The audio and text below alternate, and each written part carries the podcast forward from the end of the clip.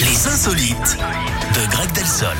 Où est-ce qu'on va ce Eh bien, matin on, on reste en France, Eric, avec cet apprenti influenceur qui vient de s'asseoir sur 5000 euros. Il voulait faire homologuer un record, mais il s'est trompé d'organisme.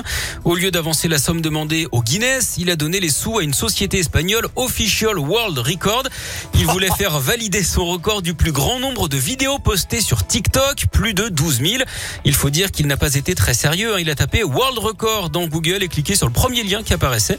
L'argent lui devait servir à faire venir trois énorme. À Lille. Sans emploi, il s'est donc mis à arrêter de fumer pour économiser. Il a également emprunté à des amis. Le pire, c'est qu'il ne pourra sans doute pas se faire rembourser alors que les demandes d'homologation au Guinness, le vrai, sont quasiment gratuites. D'ailleurs, Eric, est-ce que vous savez où habite ce garçon qui a l'air très mauvais en calcul? Il habite à... Non, je sais pas. Dans la Somme. Ça ne s'invente pas. Ah oui, forcément.